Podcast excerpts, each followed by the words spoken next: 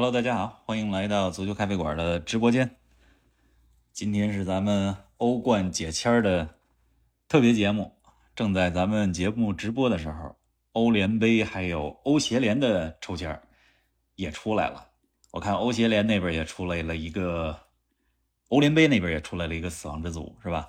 马赛、阿贾克斯、布莱顿，再加上雅典 A.E.K，挺有意思。今年这抽签那么今天咱们重点要说的还是欧冠的抽签了，因为昨天欧冠的签儿出来之后，嗯，大家最常使用的一个概念就是超级死亡之组。没错，F 组是超级死亡之组，大巴黎、AC 米兰、纽卡，再加上多特蒙德。好的，再次欢迎一下大家，看到很多朋友已经来到了直播间，看到了林子啊。今天本来我们应该是来一个两个人的直播，但是玲子最近这个嗓子还没好利落，所以我说呢，今天就继续好好养养嗓子。我呢来个单口，欢迎我们的老朋友胡说英超心灵捕手。今天也看到一些新朋友啊，谢谢大家周五的晚上来到直播间。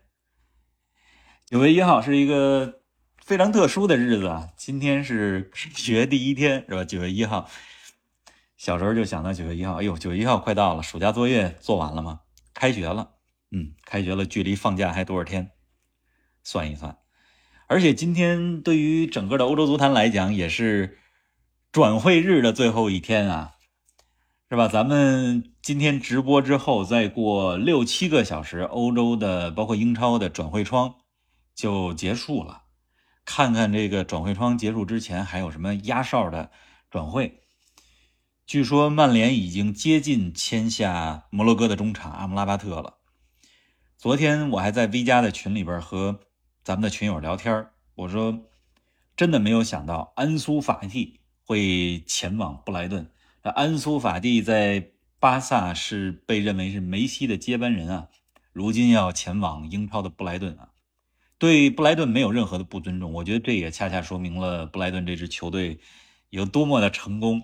是吧？吸引了巴萨出品的小将，被寄予厚望的安苏法蒂前往英超，呃，英格兰的南海岸去效力啊。这个赛季的布莱顿一定是一个非常振奋人心的球队，而且在欧协联的欧联杯的小组赛当中，布莱顿要打阿贾克斯，这是欧冠的传统豪门；要打马赛，这也是夺得过欧冠冠军的球队。还有一场比赛是对雅典 A.E.K，挺有意思，嗯。欢迎超级拜仁啊！我是忠魂拉莫斯的小号。OK，看来咱们有不少朋友都有多个号，这回认全了。欢迎心灵捕手啊，Nela Zuli 啊！我刚才看只看到了心灵捕手，没看到 Nela Zuli，看来是国米的球迷。嗯，也有朋友希望聊聊皇马，没关系，咱们就顺着来，好不好？今天咱们主要来聊欧冠，欧冠的分组从。A 从 A 组到 H 组，咱们按着顺序来说。那么同时呢，今天咱们在直播间也有一个互动的话题，大家可以在任何时候回答这个互动的话题。这个互动话题就是欧冠分组抽签已经揭晓了，如果你能获得一张免费的门票，你想去看哪场球？比如说，我最想去看的一场就是那不勒斯主场对阵皇马的比赛。哎，你说一说，如果你有一张能够获得一张欧冠的免费的球票，今年的小组赛，你会去看哪支球队的主场对阵哪场比哪对阵哪个客队的比赛？啊，这个不是让大家随便说说啊，因为真的有可能我们会今年联合我们的合作方一块儿给足咖的听友赠送欧冠的现场的球票，所以希望大家能够。来说一说，你最想去看的是哪支球队对哪支球队的比赛？我来说三个啊，刚才已经说了一个，是那不勒斯主场对阵皇家马德里。啊，那不勒斯是去年的意甲的冠军，皇马是欧冠历史上最成功的球队，而且这场球挺有意思的，就是皇马现在主教练安切洛蒂是吧？曾经执教过那不勒斯前几个赛季啊，从那不勒斯去的埃弗顿，再从埃弗顿去的皇马。这是我最想看的一场球。第二场呢是纽卡，纽卡主场对大巴黎。为什么这么说呢？因为纽卡这是时隔二十年吧重回欧冠的小组赛，而且纽卡和大巴黎这个相当于是沙特和卡塔尔啊，对吧？纽卡这是沙特的，大巴黎呢是卡塔尔的，这是中东德比，这是我最想看的第二场。第三场我最想看的是 曼联对拜仁慕尼黑。啊，这个 A 组的曼联对拜仁慕尼黑，这是一九九九年欧冠决赛的重演。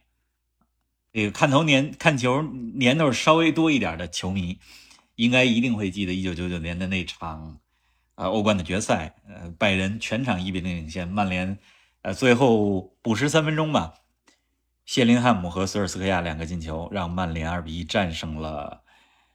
拜仁一九九九年的欧冠的决赛，所以这是我最想看的三场球啊，就是那不勒那不勒斯对皇马，纽卡对大巴黎，曼联对拜仁啊。我看超级拜仁说，阿森纳主场对阵塞维利亚，嗯，挺有意思。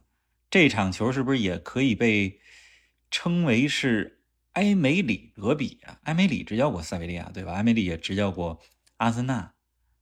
嗯，突然想到了 Good evening，嗯。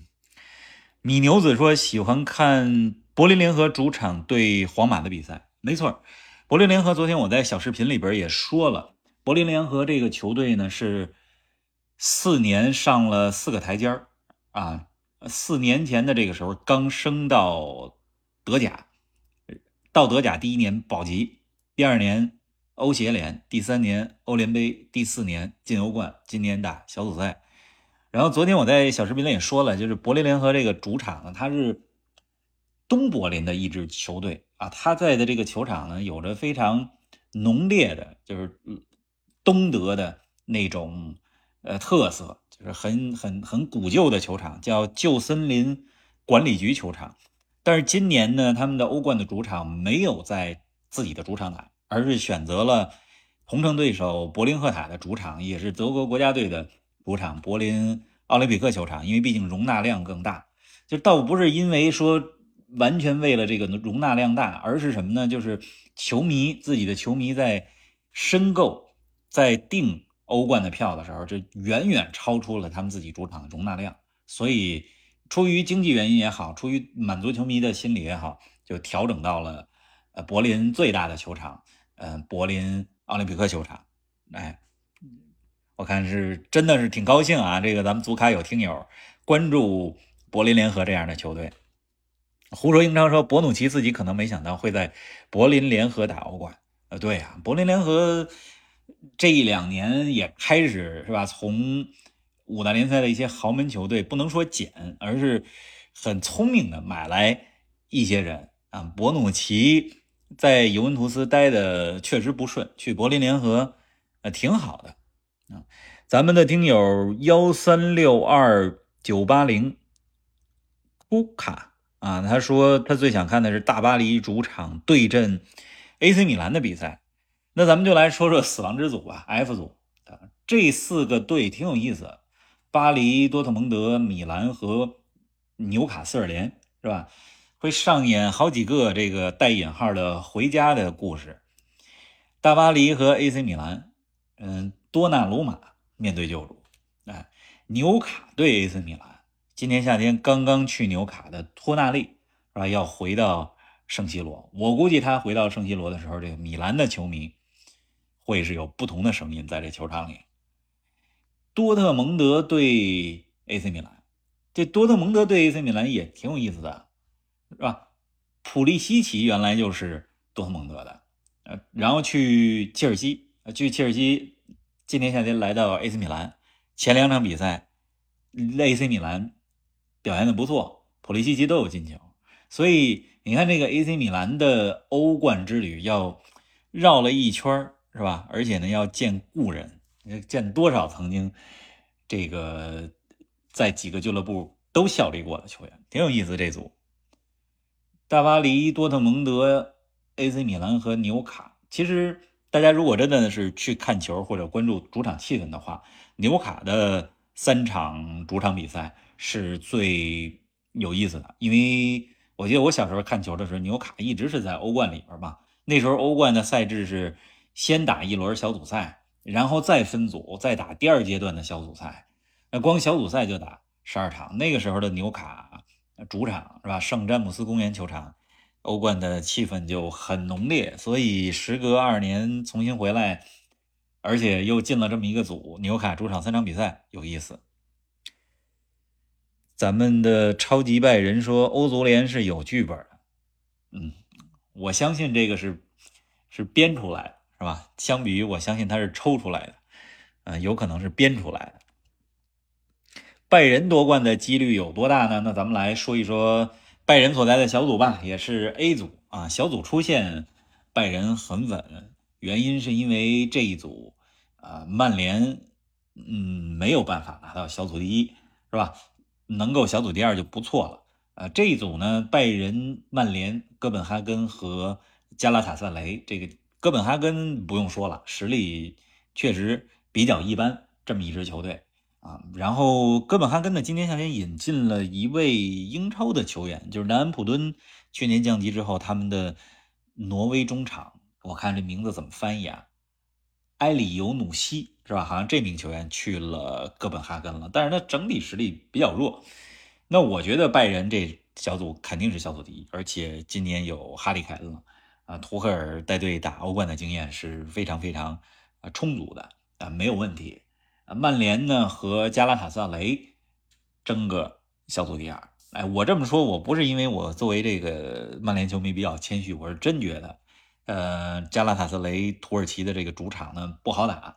如果一旦曼联对吧客场输给了加拉塔萨雷，整个的形势就比较被动了。所以这一组我是觉得拜仁没有问题啊。这个曼联和加拉塔萨雷可以争一个小组第二。呃，当然了，曼联是被更看好出现的球队，但是这个加拉塔萨雷的魔鬼主场不好打。在疫情期间，是二零二零还是二零二一年吧？我记得当时欧冠的小组赛，曼联就客场在伊斯坦布尔输过球，不过那场比赛是对伊斯坦布尔啊，不是对加拉塔萨雷。然后拜仁能不能卫冕？我今年反正预测的时候，肯定是把拜仁当成一个大热。呃，有了哈里凯恩之后，进球有保障了，是吧？而且凯恩二零一九年的时候也是帮助热刺打进了欧冠的决赛。图赫尔的经验各方面的原因，拜仁今年肯定是呃四强球队。如果咱们要数四强最有可能有谁的话，那曼城可能预定一个，拜仁我觉得也是预定一个了。甚至我觉得。拜仁是除了曼城以外，今年夺得欧冠的最大热的球队，就是仅仅在曼城之后吧。呃，胡说英超说扎哈扎球王好像也去了加拉塔萨雷，对，好像去的是加拉塔萨雷，伦敦南部的球王是吧？扎哈，扎哈去了加拉塔萨雷了。现在土超的球队比过去弱了，对，整体是弱了，但是。不要忘了，上个赛季加塔萨雷在土超有十三场比赛还是十四场比赛连胜，而且今年夏天买人买的挺猛的，买人买的挺猛的。加拉塔萨雷，好了，这是 A 组，咱们来到 B 组，群里边有没有枪迷啊？有没有阿森纳的球迷啊？阿森纳、埃因霍温、朗斯、塞维利亚啊。这一组其实挺平均的。我昨天我看抽签的时候，我看阿森纳出来以后，第一个对手就是塞维利亚。我不知道大家注没注意到，阿森纳的在欧冠抽签现场的代表的表情就一直绷着啊。其实呢，嗯，阿森纳挺高兴的，因为塞维利亚现在的这个状况不是特别好。这个塞维利亚呢，可能大概率事件还是小组拿一第三，然后转到欧联杯去。继续在欧联杯那儿，是吧？欺负别的球队，但是在欧冠这一组，我反而觉得塞维利亚是最弱的。PSV 埃因霍温，埃因霍温前两天这个资格赛最后一轮啊，大胜格拉斯哥流浪者，现在叫流浪者，不叫格拉斯哥流浪者还是那个队。嗯，埃因霍温这几年，去年是资格赛也是输给了流浪者，没进正赛。今年进正赛了，而且埃因霍温有几个美国的小孩是吧？踢的都不错，像那个之前巴萨的德斯特，他好像就在埃因霍温。对，朗斯，朗斯去年法甲第二嘛，就是仅仅落后大巴黎一两分那朗斯今年夏天走了两个人嘛，一个是奥彭达，嗯，对，咱们胡说英超群里边的，我看这个听友大家对朗斯很熟悉啊。奥彭达去了莱比锡，这个福法纳去和 C 罗做做队友去了，去沙特了。这一组阿森纳没有问题，我觉得第二个出线名额。嗯，我看好朗斯啊，原因朗斯，嗯，这个队他的这个再造能力是吧？这个再造血的能力是太强了。朗斯不是买了一个前锋瓦西吗？对对对对对，心灵捕手说出来了，瓦西瓦西去了朗斯，他是去年蒙彼利埃，咱们还专门说了一期节目。蒙彼利埃四比五输给里昂的那场比赛，一场比赛里边有两个球员上演了大四喜，一一个是拉卡泽特，里昂的，一个是瓦西，啊，四比四还是四比五那场球？呃，一场球里边两名不同的球员来自不同球队进四个球，太罕见了。这个瓦西就去了朗斯，所以这一组我预测阿森纳和朗斯，第三名塞维利亚真不一定，真的，嗯。去年对阿因霍温和阿森纳也分在了一个组啊。对，谢谢幺三六二九八零科卡送出的小心心若干个啊，谢谢。好了，咱们来到 C 组啊，C 组这可是我最喜欢的一个小组了。呃，那不勒斯、皇马、布拉加再加上柏林联合。呃，昨天在小视频里边我就说，不知道大家看没看昨天录的小视频啊？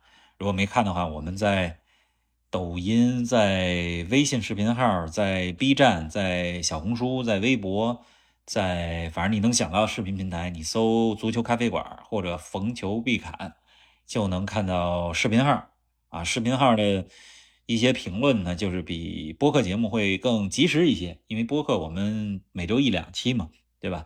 这个视频号呢，一周多次啊。昨天我就说，我说。我为柏林联合感到很开心、很高兴啊！第一年打欧冠，与其分在一个差不多的小组，不如球队历史上第一年踢这个赛事就和皇马掰掰手腕啊，踢一踢那不勒斯。同时，这一组里边又有一个完全能够他们战胜的对手——布拉加。布拉加这个队呢，是它地理位置离波尔图很近。啊，葡萄牙今年是三个队进到了小组赛，呃，本菲卡、波尔图，再加上布拉加。布拉加这个主场这球场，大家有时间的话可以看看布拉加主场那图，呃，其中一面看台是悬崖，就就是就是山那种感觉，就看着跟悬崖似的，啊，是最有特色的一个主场，因为它这个球场好像就修在悬崖边上还是山边上吧，其中一面看台就是没座位啊。就是石头啊，就这种感觉。那皇马没有问题了，对吧？第二个出线名额，那不勒斯是大热了。但是我觉得柏林联合是可以掰掰手腕的，而且别忘了，皇马更多的精力其实是放在欧冠的淘汰赛。前几年，二零二一二二赛季他们拿冠军的那一年啊，在小组赛当中还输给过谢里夫，是吧？这个就是摩尔多瓦的那个警长队。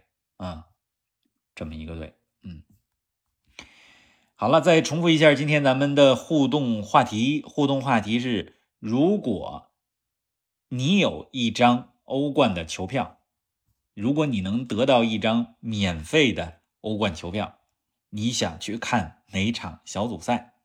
啊，如果你有一张免费的欧冠球票，你会？去选择哪场小组赛？刚才有一些球迷已经发表了观点，新来的朋友们可以说一说啊啊！想去看曼城的朋友来了啊！听友四八四零零四七四九，曼城，曼城这一组咱们一会儿再说啊！我就觉得没有什么可说，原因是因为小组出线问题不大，而且依然是这个夺冠的最大热门，所以曼城咱们一会儿再说吧。按顺序来，第四个小组啊，Group D，第四组，本菲卡、国米、萨尔斯堡红牛以及皇家社会这一组呢，用一句话总结，就是一支老练的球队对阵三支年轻的球队。大家觉得怎么样？是吧？比较老练的球队呢，就是这个国米。本菲卡、萨尔斯堡红牛和皇家社会都相对比较年轻啊。本菲卡，呃，稍微成名一点就把球员卖到英超去，已经从切尔西这些豪门这儿赚了不少钱。那萨尔斯堡红牛更不用说了，你们能够想到的欧冠历史上的知名的球星，从第二级别联赛就是就是非五大联赛球队登陆五大联赛的这些。巨星很多都来自于萨尔斯堡红牛，马内啊、哈兰德等等等等。我看群里边的朋友这一段字母这一串非常长啊，九 B F F 我就不接着读了。他说利物浦球迷表示我想去看欧联杯，没事咱们一会儿说说欧联杯。利物浦那边的分组已经出来了啊。没事，欧联杯如果大家想去看哪一场，也可以在群里边留言。你最期待的欧联杯小组赛是吧？我们到时候做开会安排一些互动，包括和我们的合作方啊，看看有没有免费的球票可以赠送给大家。利物浦所在的欧联杯的小组是比利时的圣吉罗斯联合、法甲的图卢斯，再加上奥地利的球队林茨这三个队。那这小组。没问题，这小组利物浦出现肯定没有问题啊！练练兵吧，练练兵吧。而且利物浦所到之处是吧？提提票房。兰达，哎呦，咱们微家听友兰达来了，来晚了。说到哪组？没说曼城那组呢。曼城是 G 组是吧？第七组。咱们刚说的第四组。来来来，渔传奇天下，国米国米，对，咱们就要说国米。刚说的 D 组。啊，国米呢，就是非常老练的球队，去年欧冠的亚军队，赶上了三个比较年轻的球队。我觉得对国米来讲，最大的挑战是体能，是吧？萨尔斯堡红牛、这是皇家社会、本菲卡这几个队冲起来是非常有冲击力的球队。你甭看萨尔斯堡红牛今年夏天离开了好几个人，什么奥卡福尔是吧？都这个加盟 AC 米兰了，呃，球队每年。进欧冠每年被挖角，然后再培养一批新的球员。但是这支球队，嗯，不可小视。皇家社会，我觉得咱们看看这个皇家社会整个的这个今年的状态吧。去年能够打到西甲的前四很不容易。这支球队也是非常年轻的，西甲刚开始他们可能不是特别顺，但是这是一支非常有实力的球队啊。久保建英是吧？日本球员久保建英今年可能是。他会在欧冠出彩的这么一年。本菲卡和国米，本菲卡和国米，这是去年上赛季欧冠四分之一决赛吧，四分之一决赛对手啊，这个再次相聚也是有故事的。我觉得这组更看好国米小组第一，本菲卡小组第二，或者说本菲卡和国米包揽小组前两名吧。啊，因为别忘了去年本菲卡。进了一个死亡之组，和尤文和大巴黎是吧？还有一支以色列的球队海法马卡比，如果没记错的话。但是小还但是本菲卡去年是小组第一，所以 D 组呢，怎么说呢？就是有经验的国米面对三个有冲击力的年轻的球队，但是这组更看好国米和本菲卡这两支欧冠当中拿过冠军，嗯，而且欧冠的常客能够小组出线。好，咱们上。本的 A、B、C、D 四个组都说完了，喝口水歇一下，接着说 E、F、G、H。咱们直播的时候是不是欧协联的分组抽签也抽出来了吧？插播一两句欧联杯和欧协联的话题啊，因为欧协联的分组抽签我还没看到，咱们就说欧联杯吧。欧联杯分组啊，刚才已经说了，阿贾克斯、马赛、布莱顿。呃，雅典 AEK 这一组特别有意思。你看布莱顿买今年夏天买了不少人，是吧？除了有刚才咱们群里边有朋友说，哎呦，圣吉罗斯联合这是布莱顿的二队啊，没错，确实是布莱顿的卫星队。三山君是吧？从日本买过来以后，先没到英超，先给放到圣吉连罗斯联合去锻炼去。去年来到英超之后，就是一鸣惊人。那布莱顿今年买了不少人，今年夏天，尤其是这几天咱们说的安苏法蒂，是吧？让布莱顿这支球队从几年前英超一个很普通的球队，到了现在能够吸引巴萨的，之前是被钦定为梅西接班人的这样的球员安苏法蒂来布莱顿，是吧？包括球队今年夏天也引进了一些老将啊，利物浦的米尔纳，这都是有着欧洲赛场充足的经验。为什么法蒂会愿意去布莱顿呢？因为他们的主教练德泽尔比是球员们啊非常青睐的一个教练。谁不愿意为瓜迪奥拉踢球？谁不愿意为德泽尔比踢球啊？对吧？大家想一想，如果你是球员的话，你可能也这么想。所以欧联杯这小组，我觉得也是欧足联编了一个，或者说抽出来的一个很好的剧情。布莱顿作为新贵。啊，这么多年来第一次进入欧联杯的小组赛，马赛是吧？这是从欧冠淘汰下来的球队，马赛资格赛吧，资格赛还没打到最后一轮就被淘汰了。阿贾克斯，阿贾克斯是欧冠历史上最成功的球队之一，组成这么一个组，真的是有学问啊！咱们也不知道这组怎么出来的，只能说有学问。好了，谢谢大家送出来的小心心。幺三六二九八零 Q 卡，胡说英超啊，都看到了。心灵捕手啊，都看到大家送的小心心了。好了，回到欧冠，咱们进入下半区。今天的直播到十点左右啊，我看刚才有朋友问今天直播到几点啊？现在咱们进入下半场啊。说完了后四个小组之后，再留点时间啊，大家有什么问题都可以随时问。再次说一下咱们今天的互动话题，互动话题是：如果你能获得一张欧冠的免费门票，你会愿意去哪一场小组赛？我刚才已经说了，我想去的三场：那不勒斯对皇家马德里，曼联对拜仁，还有一场比赛是纽卡对大巴黎。好了，咱们进入下半区，进入 E 组。E 组这个组啊，大家甭看，没有一个超级强队。但是这一组反而是所有的小组里边，他这个实力最平均的。荷甲的冠军菲诺德啊，主教练斯洛特或者叫施洛特，这早就被英超的球队盯上了，但是他自己不愿意去。再加上呢，条件没谈好。马竞，马竞去年欧冠小组没出现，今年的马竞和去年又不一样了。前些天就是这周。西甲，马竞客场七比零赢巴列卡诺那场球，不知道大家看没看？反正看了那场球了，都会觉得马竞这赛季很可怕，是吧？这个迭戈·西蒙尼执教球队十年还是十一年了？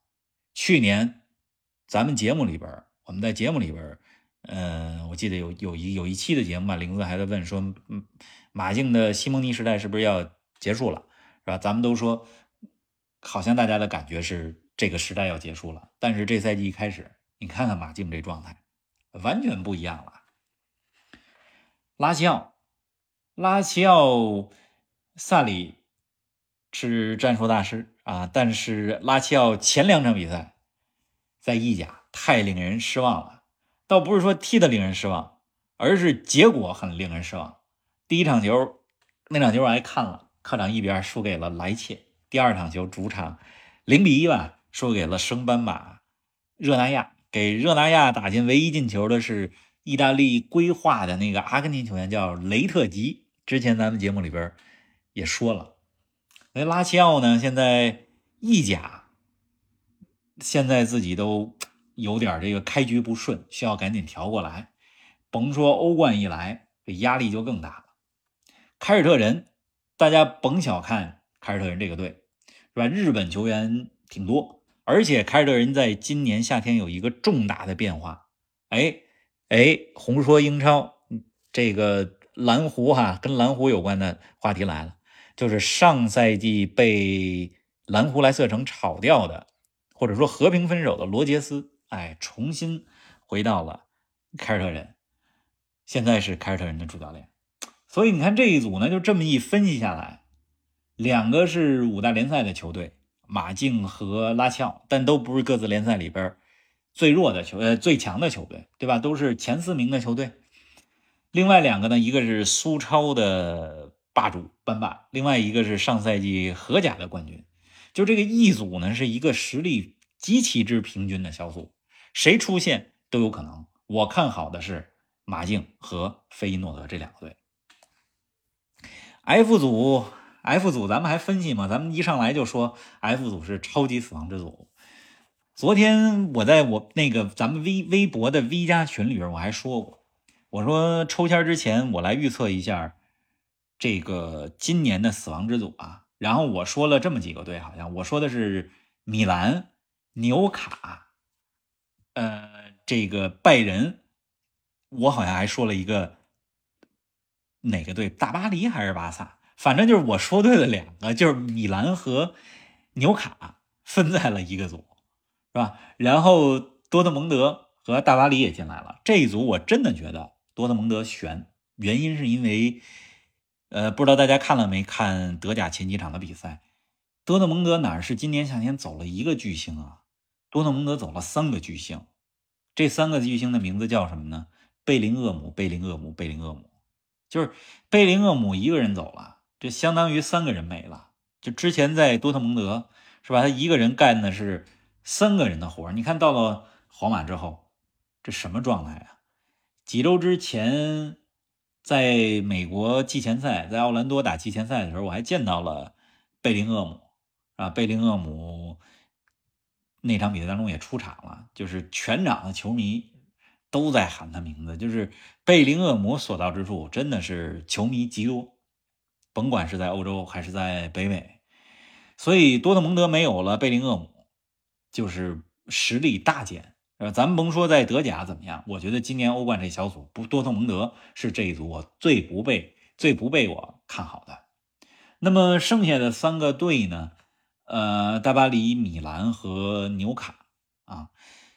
我还是觉得大巴黎没有太大问题啊，原因倒不是因为母总监怎么样，而是因为我觉得，呃，路易森里克当了教练之后，呃，虽然大巴黎很多人不喜欢，但是你必须看到的是，路易森里克是有手腕、有办法的一个教练啊，他也在改造着这支球队，所以大巴黎小组出线，我觉得问题不大。另外一个名额取决于米兰和纽卡之间的直接对话。我可能会更看好米兰一些，毕竟纽卡这么多年没打欧冠了，而且纽卡现在在英超当中的情况呢不是特别好。纽卡这赛季挺有意思，哎，一上来呢五比一干掉了阿斯顿维拉，大家都觉得，哎呦，这赛季纽卡得多强啊！上赛季是前四，但是之后的两场比赛，你看这个变化啊，就是在瞬息之间，是吧？第二轮呢被曼城打的没脾气。零比二吧，输给了曼城。咱们这个群里边的听友兰达也在现场看了那场比赛，我是在电视机前看了那场比赛，真是被曼城打的没脾气啊！这也不算什么。第三轮纽卡上周周日啊打利物浦，是在形势大好、一比零领先的情况下，还多一人的情况下，被努涅斯同一个角度咣咣来了两下。你看这个气势从。气势很旺，就到现在是属于一个什么呢？就是气势很低落的这么一个状态。所以你说这个足球比赛它的变化是瞬息万变的。纽卡，我觉得今年的英超和欧冠挺难兼顾的，真的是挺难兼顾的。所以这这一组我还是比较看好大巴黎和 AC 米兰这两支球队能够出现。好啊，这是死亡之组咱们的分析。刚刚我看到有朋友留言提了一些问题啊，就是不好意思，可能咱们这个这个这个评论刷的太快了，有一些我没看到。大家想问的问题呢，就继续 发，我就总会看到了。对对，看到了。听友二二五四五三六四六说，冯老师认为这届欧冠最大的黑马会是谁？会是柏林联合啊，我就大胆预测一下，是吧？柏林联合有可能进十六强，反正进不了十六强也不寒碜。但是你说谁叫黑马呢？阿森纳如果表现的比较好，这么多年不踢欧冠了，但是阿森纳进了八强，进了四强，有人管他叫黑马吗？是吧？马竞上赛季小组没有出现，马竞就算今年打到决赛，那之前也进过两回决赛，有人说他是黑马吗？还有一些球队大家可能比较陌生，呃，像瑞士的伯尼年轻人，啊，第一次打欧冠的。比利时的球队安特卫普是吧？这这这些球队，我觉得他的实力和豪门球队来讲，差距还是太大了，难以成为黑马。我相信的黑马就是柏林联合这个队啊。听友四八四零零四七四九说：“冯老师，我好奇您的工作是跟足球有关吗？”嗯。这个我我只能说，其中一个工作是跟足球有关，而且越来越有关啊！我谢谢你问这问题啊，因为我我觉得你这个问题还是对我的一个赞赏。为什么这么说呢？因为如果无关的话，你可能觉得业余说球说的还凑合，是吧？有关有关有关，嗯，谢谢。来，咱们看下边一个组啊，曼城，曼城，曼城，说三遍，曼城的球迷在吗？Group。G G 组，曼城、莱比锡、贝尔格莱德红星和瑞士的年轻人啊，这一组抽出来之后，大家都会觉得，哎呀，曼城太开心了，太高兴了。昨天比赛抽签结束之后啊，网上的普遍观点就是上上签是三个队：巴萨、曼城、阿森纳。我觉得巴萨和阿森纳先别着急说啊，巴萨和阿森纳和曼城的情况不一样，是吧？曼城呢是卫冕冠军，而且呢是实力超群，所以我觉得这一组真的是没有什么悬念。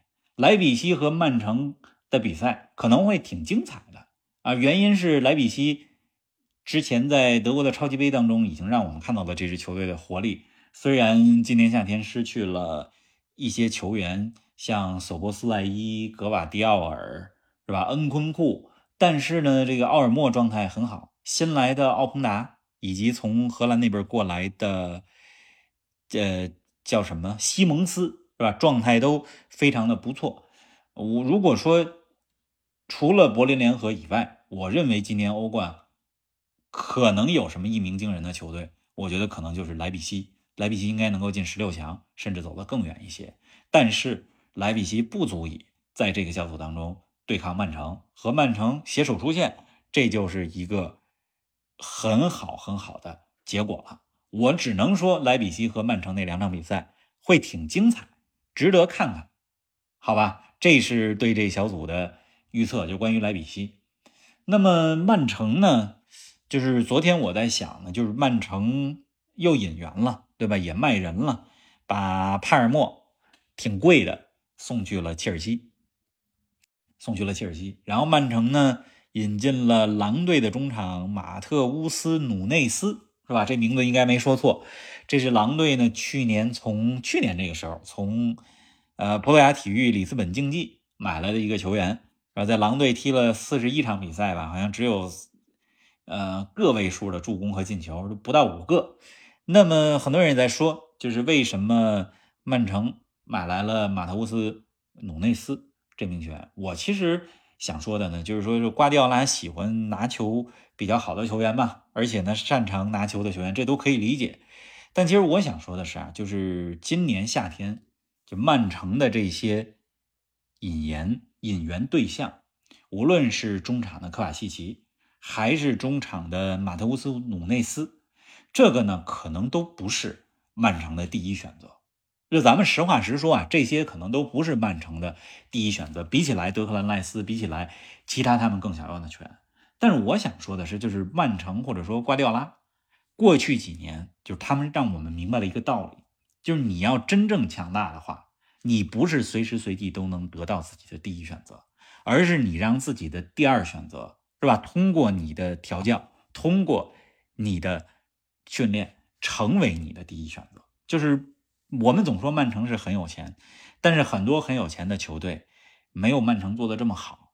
可能最关键的一个环节就在于教练还有体育总监这一块，是吧？所以呢，我是觉得就是就是曼城的买人是一方面，可能你看起来今年夏天或者甚至是去年夏天啊，当然了，去年有哈兰德不一样，可能没有那么夺目耀眼，但是人家能把第二选择变成比第一选择还好使的球员，这就是本事，真的是这样。就大家做什么工作也都一样，就是有的时候你可能不一定有第一选择、最佳选择，但是你你最第二选择，你把次选变成了一个好的选择，这是你本事，是吧？我看有球迷说把科瓦奇奇买来就是为了替京多安在中场穿针引线的作用，对，但是两个人呢特点并不完全一样，因为科瓦奇奇呢他盘带就是自己带球持球向前的这个特点啊，比京多安会。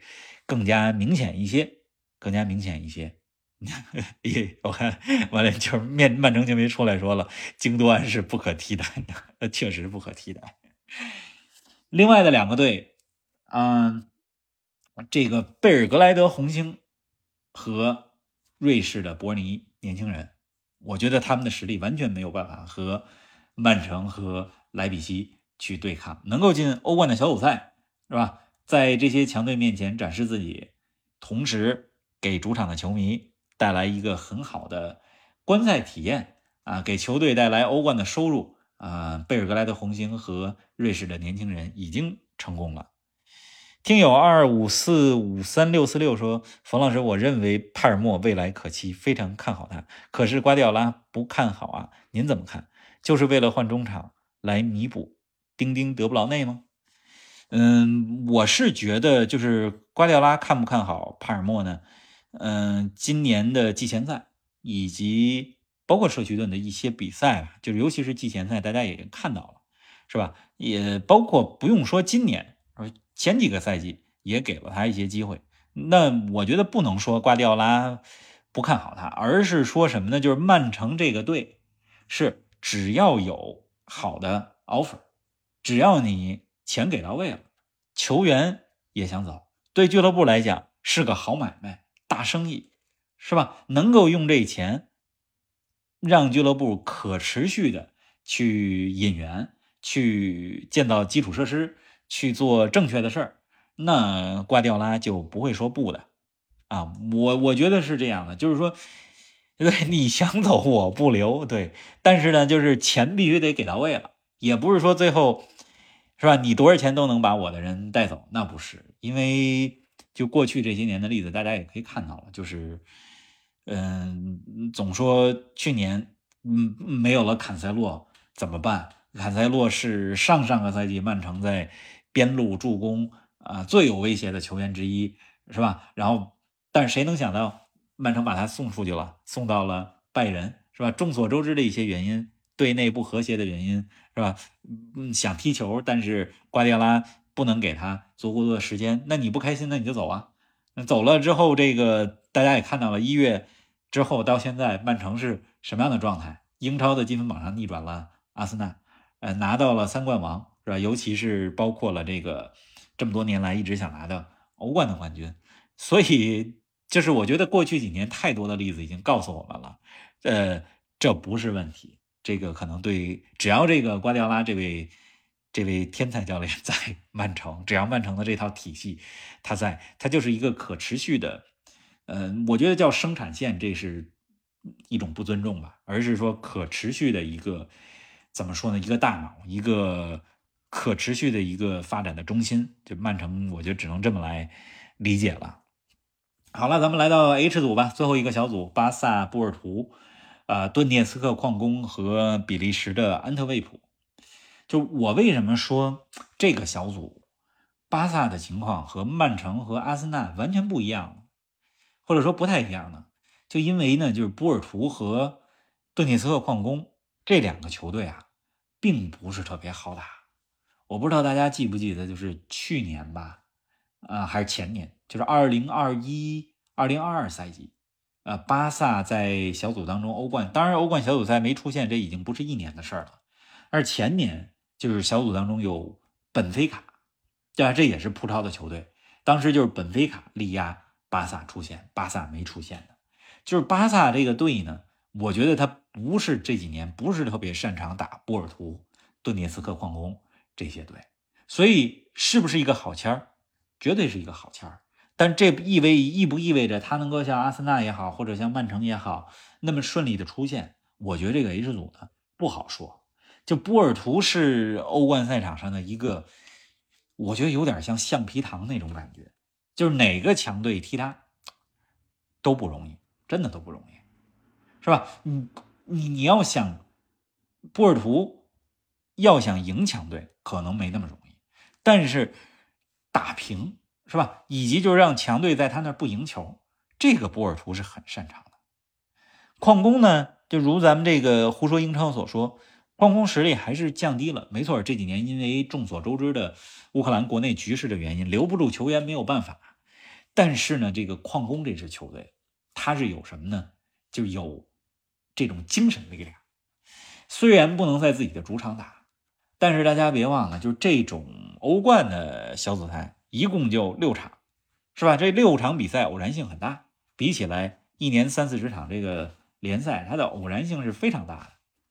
你就六场比赛，是吧？你三个主场打好了，我看是主场安排在去年是安排在波兰，今年不知道安排在哪儿。反正就是他所到之处，顿涅茨克矿工所到之处，有很多支持他的球迷，是吧？也有很多怜悯他的球迷。以及他这支球队，甭管说咱们没有超级球星，但是他的这个就是为了向大家证明自己，以及他整个的精神力量是挺强大的。所以我觉得矿工这个队呢，不能完全小视，咱不能小视。这组呢还是看好巴萨出线啊。第二个名额是波尔图和矿工之间，安特卫普实力相对呃弱一些，但是我觉得巴萨不能大意。前两年。之所以欧冠小组赛没出现，就是一开始这没没打好，是吧？觉得应该没有什么太大的问题。关键战，尤其是这种背靠背的比赛，去年是跟国米的这个背靠背吧，前年是跟本菲卡的这个背靠背吧，背靠背这两场没打好，是吧？一比胜负关系得完蛋，就是这么个状态。所以今年巴萨如果要小组出线的话，第一场甭管对手是谁，就得认真起来。而且前两天还在和。微博，呃，V 加的听友，我们在聊天就说巴萨的防守已经不如去年了。去年拿冠军，西甲拿冠军靠的是防守，是吧？大家可能说去年这个呃防守的问题主要是靠门将特尔施特根，特尔施特根也续约了，所以今年的防守应该没问题。但是其实就是防守好。不失球，不光是门将的功劳，也有后卫这个和门将的整体的配合。去年确实好，今年呢，这一上来上周末是客场四比三赢了黄色潜水艇比利亚雷亚尔，但是巴萨这个防线啊，真的是挺让人担心的。那场比赛巴萨好像二比零领先，然后丢了三个球，三比四，最后又进了两个球，四比三。所以巴萨这个小组怎么说呢？就是不要。大意，不要大意。好了，八个小组咱们都分析完了。A 组看好拜仁和曼联。哎呦，说这话的时候感觉底气不是很足啊。B 组看好阿森纳和呃朗斯。C 组看好皇马和呃柏林联合。好吧，大胆说一下柏林联合。D 组看好国米和本菲卡。E 组马竞和费诺德。F 组大巴黎和。AC 米兰 G 组曼城莱比锡 H 组巴萨波尔图，这是我觉得大概率会出现在十六强当中的球队。胡说英超说矿工的前锋特拉奥雷好像是阿贾克斯之前那个小妖，好像是这个叫特拉奥雷的人太多了，就是目前遍布欧冠和欧洲五大联赛主要联赛叫特拉奥雷的球员好像得有十个。当然，大家可能最。呃，最熟悉的是曾经那个狼队的阿达马特拉奥雷，阿达马特拉奥雷现在也转会去英超的别的球队了，好像不在狼队了。OK，咱们欧冠的八个小组都分析完了，噔噔噔噔，完成任务。还是继续我们的互动话题啊！今年欧冠的小组赛，你能有一张免费的足咖赠送的球票的话，你会去看哪场比赛？哎，你会去看哪场比赛？刚才大家让我说黑马，我也说了，我说我特别看好柏林联合，因为除了柏林联合以外，其他的球队有黑马相的莱比锡，但是莱比锡已经不能算是。黑马了吧，毕竟在欧冠当中，嗯，这么多年了，是吧？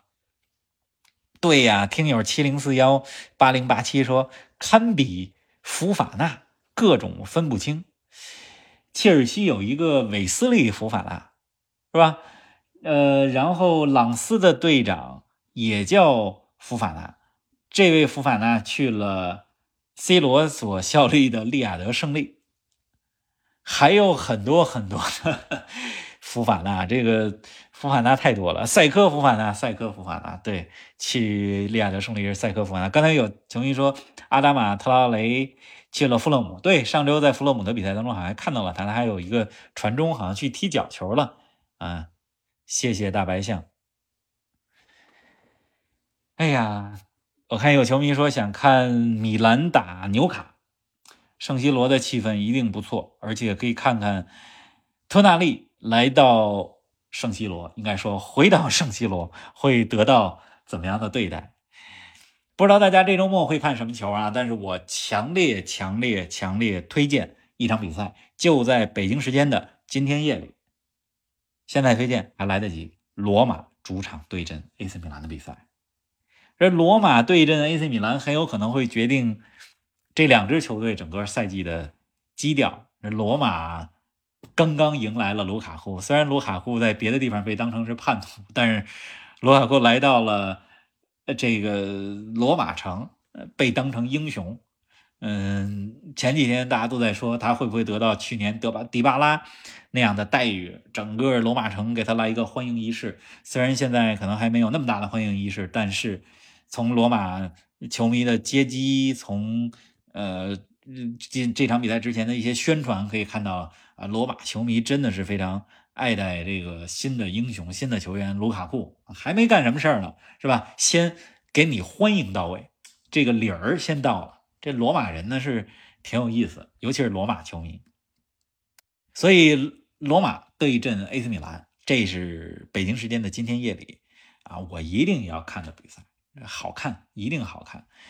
如果罗马赢了这赛季的话，基调很有可能就是啊往上走啊。前两场比赛，罗马第一场主场一比零一比一战平了萨勒尼塔纳，对吧？第二场是输给了维罗纳吧？说这两支球队，所以我觉得，嗯，这场球罗马如果赢的话，那一下这个气势就转过来了。对于 AC 米兰来讲。如果今天在呃罗马的主场拿分的话，呃赢球的话，如果普利西奇继续有好的比表现的话，那么那 AC 米兰这个赛季绝对是冠军的有力争夺者。虽然马尔蒂尼不在了，虽然送走了托纳利，但是之前我就说了，我的一个观点是，AC 米兰在今年夏天的转会市场上做了一笔好买卖，是吧？送走了一个托纳利，但是换来了半个队，是吧？换来的这些球员。从前几场比赛来看，莱因德斯也好，洛夫图斯奇克也好，还是普利西奇也好，呃，融入球队融入都非常不错。所以，AC 米兰对罗马嗯，AC 米兰的实力是整体占优的。卢卡库刚来，而且罗马今年夏天这他没有那么多钱买球员，所以他没法早买，只能是这种捡漏。你捡漏式的引援，嗯，到了赛季快开始的时候。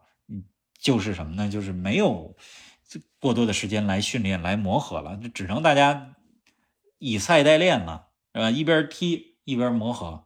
所以罗马应该是踢不过 AC 米兰，但是由于罗马的主场气氛，由于罗马的整个现在这种状态，属于一个欢迎卢卡库，卢卡库到队第一场。是吧？这些场外的因素让我觉得这场比赛有可能是一个平局，但是从实力上来讲，AC 米兰肯定是更占优。嗯，大家听到这期播客节目的时候，可能这场比赛已经结束了，因为我们今天的直播也会导出是吧？成一期播客的节目，所以您听到这期节目的时候，可能 AC 米兰和罗马的比赛已经结束了。礼拜日，曼联枪手怎么看？这是大白象提出的问题。嗯，不看好曼联吧？我就这么一个观点啊。阿森纳前几场比赛在调，你看，阿森纳前几场比赛其实也在不断的调整这个后防线，啊，怎么弄啊？包括做一些创新啊，让帕尔代伊、托马斯·帕尔代伊打后卫等等。那么这场比赛对曼联，我觉得阿森纳可能会，呃，不会这个再做创新了。就是上赛季怎么成功的，咱们就沿用上赛季成功的办法，上赛季成功的队形，是吧？我觉得只要这场比赛，阿尔特塔同学啊，不要多想啊，不要。做什么创新？多想一想什么呢？上赛季我们是怎么那么成功的？上赛季我们是怎么打曼联的？我们还那么踢，我们还那么打，这场比赛就没有太大问题。曼联呢？哎，我也不知道该说什么了。就是左后卫，对吧？左后卫这个人选就是现在是查洛补缺，卢克肖受伤了，呃，然后说我们得买左后卫了。我们很看上了切尔西的库库雷利亚。啊，库库雷利亚好像没有能谈好，现在又又想要雷吉隆了。雷吉隆这名球员，说实话，我都有点快忘了他了。前几个赛季是在塞维利亚，然后呃，包括在皇马，在热刺，对吧？他还是热刺的人。上个赛季没怎么踢，突然曼联想把他带过来，啊，顶替卢克肖顶几个月的时间，那这都可以理解。但是这一系列吧，就是决策的背后。其实你能够看到，就是曼联这支球队，他在引援方面是没有一个长远的打算的。不是说我手上我有几个名单，是吧？这个出了这个状况，我找谁我买谁；出了那个状况，我找谁我买谁。他不是这么一个球队。你看看布莱顿是怎么操作，对吧？你曼联应该好好学习一下。滕萨滕哈格这赛季会有下课危机吗？大家代表向我们会有的，我觉得会有的。嗯，上个赛季的这个时候是吧？滕哈格算是力挽狂澜，给曼联从前两场比赛当中的低迷当中是吧，突然给逆转了，走上了一个正确的道路。但是我觉得过了一年之后，到到现在又有点变回来的那种有点混乱的状态。我不知道大家有没有这种转这种感觉？嗯，胡说英超送出了三十三个新星。嚯，怎么送出的三十三个星星？谢谢谢谢，感觉到了这个爱心的暴击。听友二二五四五三六四六说，欧冠变天了，欧冠明年要改变赛制了。今年是欧冠小组赛有抽签的最后一年，今年是有抽签的最后一年，明年就确实变天了，赛制都变了。是吧？我为什么说今年请大家这个来说一说欧冠的小组赛？你最想去看哪场比赛？因为今年咱们还能说说，明年咱们都没法说了。因为这个瑞士轮啊，它是采用的什么样的办法呢？就是三十六个球队，是吧？不分组，而是呢，就是在这个联赛里边混战，通常是打完了几轮以后，决定接下来几轮的这个赛程。它不像说小组抽好签，咱们说好了，这些队在这个组就是对阵这些对手，所以明年确实，确实欧冠要变天了。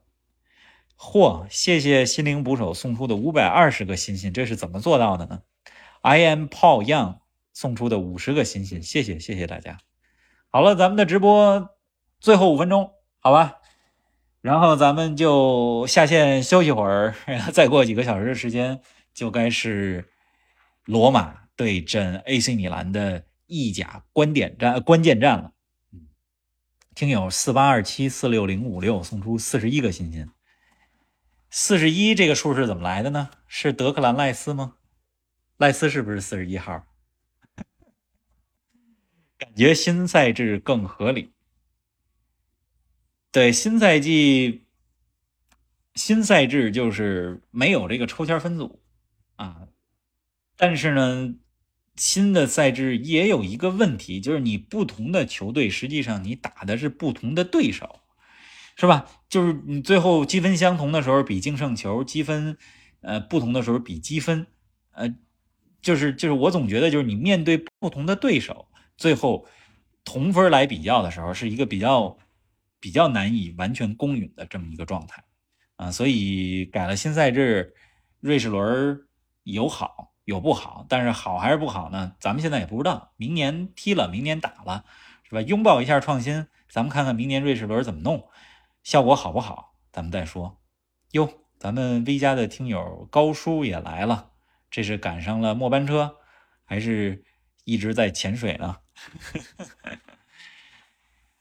欧冠今天聊得很开心啊！我看大家最想去看的比赛。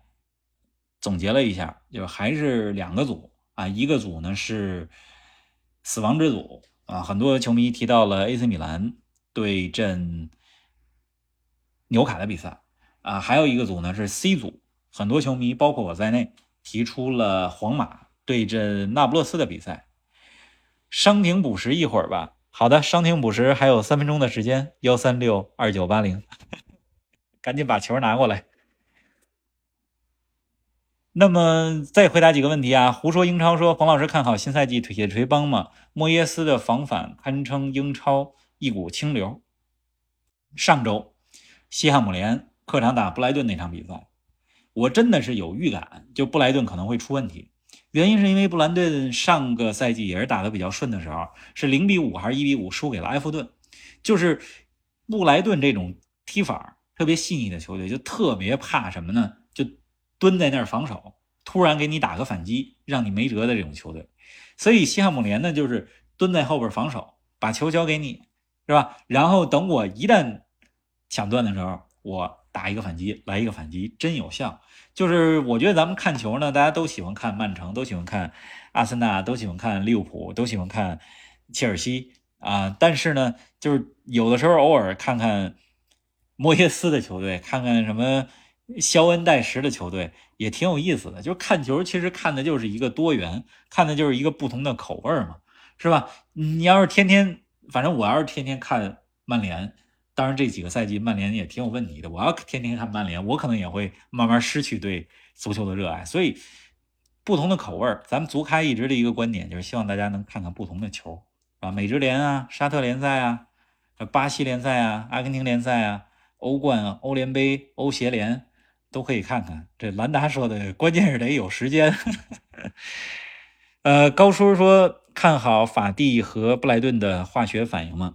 看好，我觉得布莱顿的打法真的是适合法蒂，因为我总觉得法蒂是那种，呃，不是站着传控那么打适合他的球员，他是得那种就是能移动起来，打三人、两人小组配合，然后有很多内部。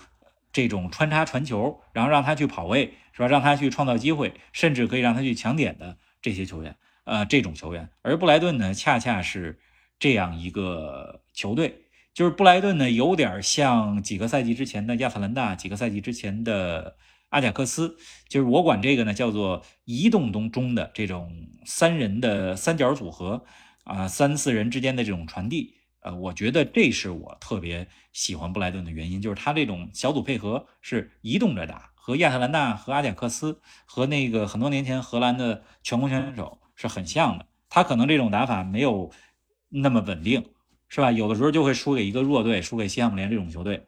但是那看着好看啊，很多球迷还是会愿意为布莱顿买单的。那法蒂，我觉得也是看到了这样的前景。看到了德泽尔比带球队的这种呃状态是吧，以及他的打法的特点，所以才选择来到了布莱顿。布莱顿和安苏法蒂是一个双向的完美的结合，看好。好的，今天咱们的直播商停补时的时间也已经到了，呃，希望大家一直关注我们的播客节目。啊，当然了，如果想跟我们聊球的话，希望大家在微博上搜索“足球咖啡馆”，加入我们的 V 加计划。啊，每周一杯咖啡的成本啊，但是对我们来讲是一个莫大的支持，同时对大家来讲呢，也能够随时随地的跟我们聊球。谢谢各位的支持。今天的直播节目，咱们聊得非常非常的愉快，把欧冠聊得很透彻，很透彻。下一期直播，咱们说什么呢？你们在播客的呃评论区给我们留言，在微博上给我们留言。下一期直播是什么时候？说什么话题？是吧？根据大家的兴趣来。我觉得呢，有一很多的话题可以说，譬如说新赛季的沙特联赛。再过一个月，也打了三分之一，也也有一定的眉目了。咱们可以来聊聊沙特联赛群雄争霸。再比如说，再过一两个月，十月份的时候，美职联一到季后赛就成了一个杯赛，是吧？梅西率领的迈阿密国际只要能进季后赛，夺冠机会又很大。再比如说，到了十月份，这个国际比赛日又回来了，国家队的话题咱们也可以聊。总之呢，希望我们聊什么？欢迎多多给我们留言。今天的直播就到这儿，好，大家晚安，周末愉快，看球愉快。